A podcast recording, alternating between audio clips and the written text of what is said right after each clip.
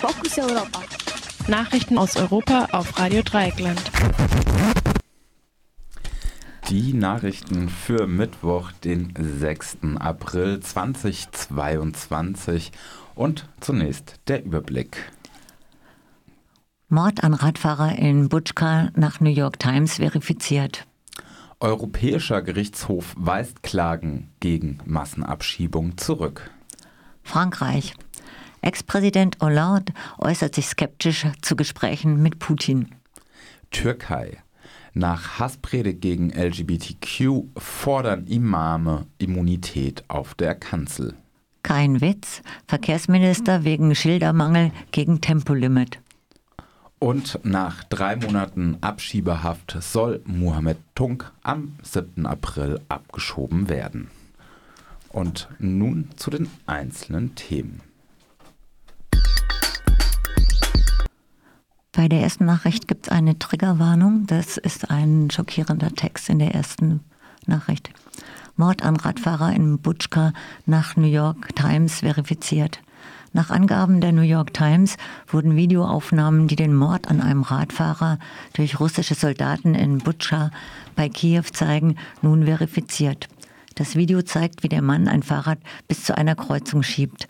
An der Kreuzung wird er aus den Trümmern zweier russischer Schützenpanzer erschossen. Laut New York Times wird das Video dadurch bestätigt, dass die Leiche des Mannes an genau der Stelle gefunden wurde, wo er nach dem Video gestorben ist. Russland streitet Berichte über zahlreiche Morde russischer Soldaten an Zivilisten in Butscha und anderen Orten in der Nähe von Kiew ab. Fotos, die tote Männer teilweise mit auf dem Rücken gefesselten Händen auf einer Straße in Butscha zeigen, sollen laut der Darstellung Russlands gestellt sein. Die Belege für Morde an Zivilisten, darunter auch zahlreiche Aussagen von Zeuginnen, mehren sich aber. Untersuchungen vor Ort nimmt unter anderem die internationale Menschenrechtsorganisation Human Rights Watch vor.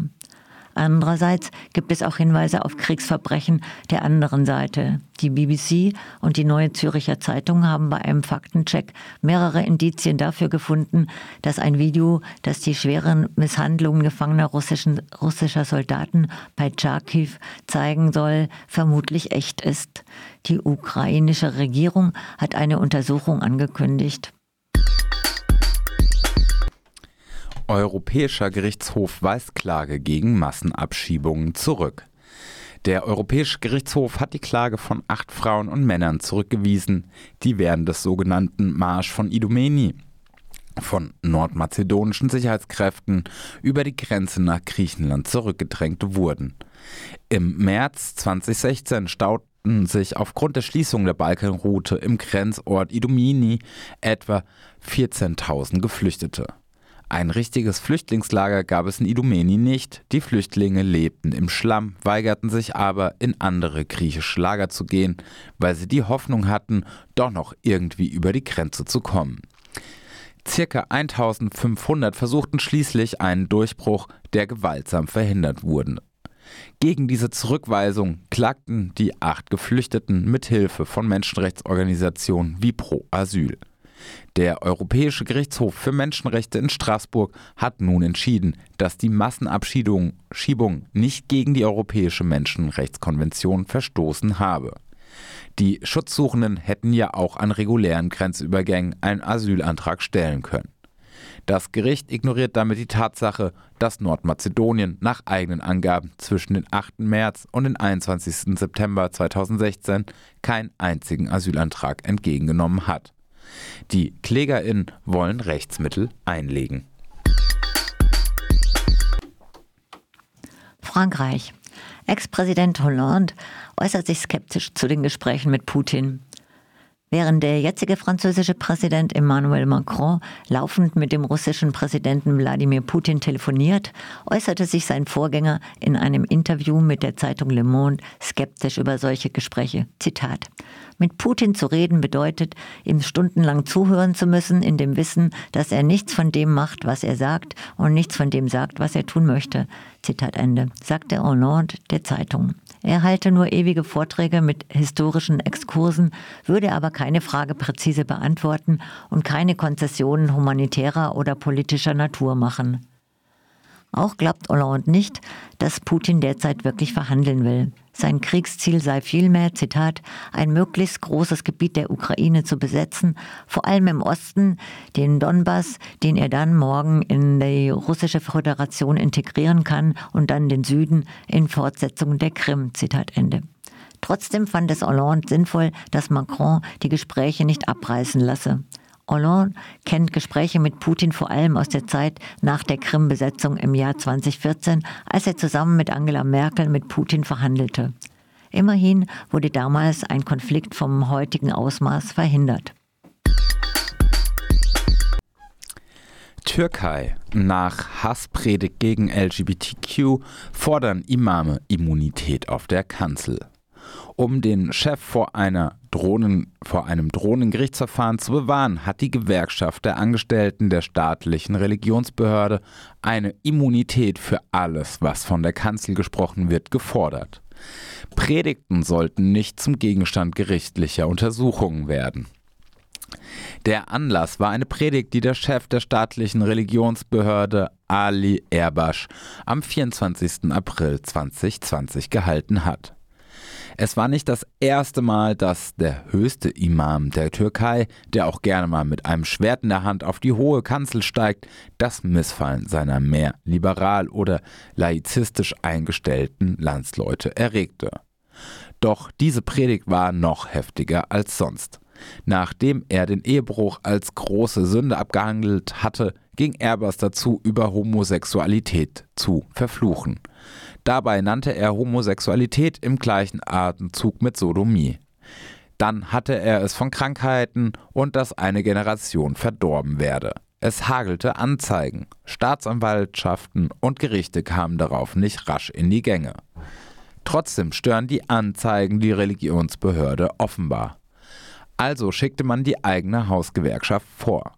Deren Vertreter hielt Erbasch zugute, dass er nichts gesagt habe, was nicht Gegenstand der Religion sei.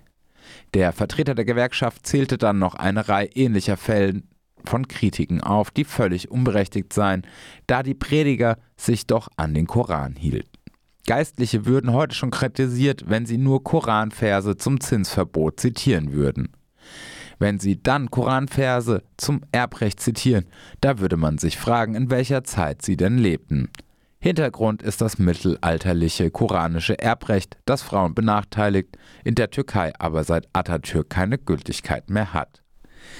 Die Religionsbehörde Diyanet untersteht dem Re Präsidenten der Republik, der ihren Chef persönlich auswählt, wie es Erdogan mit Ali Erbasch getan hat.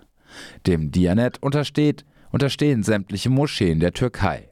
Die Behörde hat über 100.000 ausschließlich männliche Mitarbeiter, die vom Staat bezahlt werden.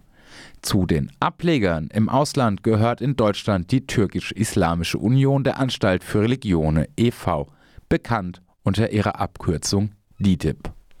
Religiöse Minderheiten wie Alevitinnen sind in Dianet nicht vertreten und die Ansichten der oberen Funktionäre der Religionsbehörde sind auch nicht immer repräsentativ für die Meinung der Gläubigen. Aber natürlich hat das Dianet Einfluss auf das gesellschaftliche Klima. Kein Witz. Verkehrsminister wegen Schildermangel gegen Tempolimit. Der Bundesverkehrsminister Wolfgang Wissing von der FDP hält ein Tempolimit auf Autobahnen für nicht machbar. Zitat, so viel Schilder haben wir gar nicht auf Lager, Zitat Ende, sagte der Verkehrsminister der Hamburger Morgenpost. Wenn es um Öl aus Russland einzusparen ein befristetes Tempolimit gäbe, müsste man, so Wissing, die Schilder überall hinstellen und nach drei Monaten wieder abbauen. Für eine dauerhafte Regelung, bei der man ohne zusätzliche Schilder auskäme, gäbe es in der Ampelkoalition keine Mehrheit, meinte Wissing. Außerdem würde das die Gesellschaft spalten. Die Vorsitzende der Grünen, Ricarda Lang, hatte wegen des Ukraine-Krieges ein befristetes Tempolimit auf Autobahnen gefordert. Lang begründete ihren Vorstoß damit, dass es keine anderen Maßnahmen gäbe, um den Ölverbrauch schnell zu drosseln. Das Tempolimit könnte bis Jahresende begrenzt werden, da die Bundesregierung bis dahin die Unabhängigkeit von russischen Ölimporten erreicht haben will. Deutschland ist ohnehin das einzige größere Land weltweit, in dem es kein generelles Tempolimit gibt. Doch die Grünen hatten die Forderung nach einem permanenten Tempolimit, das vor allem aus ökologischen Gründen gefordert wurde, bereits im Vorfeld der Koalitionsverhandlungen mit FDP und SPD aufgegeben. Was den Mangel an einschlägigen Schildern angeht, sei Herr Wissing daran erinnert, dass es in den 70er Jahren wegen der Ölkrise einmal ein Sonntagsfahrverbot gab. Das funktionierte, ohne dass ein einziges Schild aufgestellt wurde. Auch Änderungen der Straßenverkehrsordnung, selbst wenn sie komplizierter sind als ein Tempolimit, werden den AutofahrerInnen nicht bekannt gegeben, indem man im ganzen Land Schilder aufstellt. Wo kein Wille ist, ist kein Weg, meint der Nachrichtenschreiber. Nach drei Monaten Abschiebehaft soll Muhammad Tung am 7. April abgeschoben werden.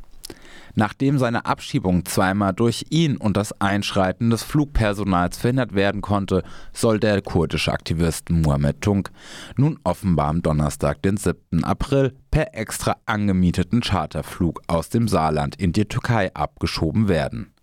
Darüber berichtet Karim Schamberger, der im Kontakt mit der Familie steht.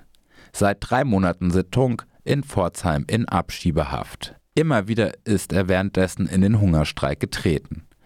Wir hatten mehrmals über den Fall berichtet. Kerim Schamberger berichtet nun, dass Tunk bei einem Termin auf dem türkischen Konsulat zur Passausstellung mitgeteilt worden sei, dass gegen ihn aufgrund von nicht geleisteten Wehrdiensten der Türkei ein Haftbefehl vorliege und dass er, sobald er das Land betrete, direkt zum Militär zwangsrekrutiert werde.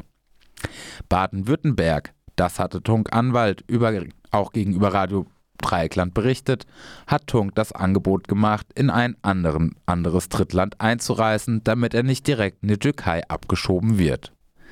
Nun hat das Land dieses Angebot laut Schamberger aber ohne die Angabe von Gründen zurückgezogen. Der 33-jährige Muhammed Tunk schreibt am 4. April in einer persönlichen Erklärung aus der Abschiebehaftanstalt Pforzheim, Zitat, ich erkläre hier in aller Deutlichkeit nochmal. Für all das, was mir aufgrund meiner Abschiebung in die Türkei zustoßen wird, werden die deutschen Behörden verantwortlich sein. Ich stehe unmittelbar vor der Gefahr, in die Armee des türkischen Militärs geschickt zu werden, das mich irgendwo in den Krieg im Mittleren Osten einsetzen könnte. Zitat Ende. Wieder einmal rechtfertigen die Behörden in diesem Fall das baden-württembergische Justizministerium seine Abschiebung mit einer Straffälligkeit. Die zwei länger zurückliegenden Verurteilungen erfolgten allerdings ganz offensichtlich nach Auseinandersetzung mit türkischen Nationalisten. Die grün-schwarze Landesregierung vereint trotzdem die Gefahr einer politischen Verfolgung von Muhammad Tunk. Das das waren die Fokus Europa Nachrichten von heute Mittwoch, dem 6. April 2022.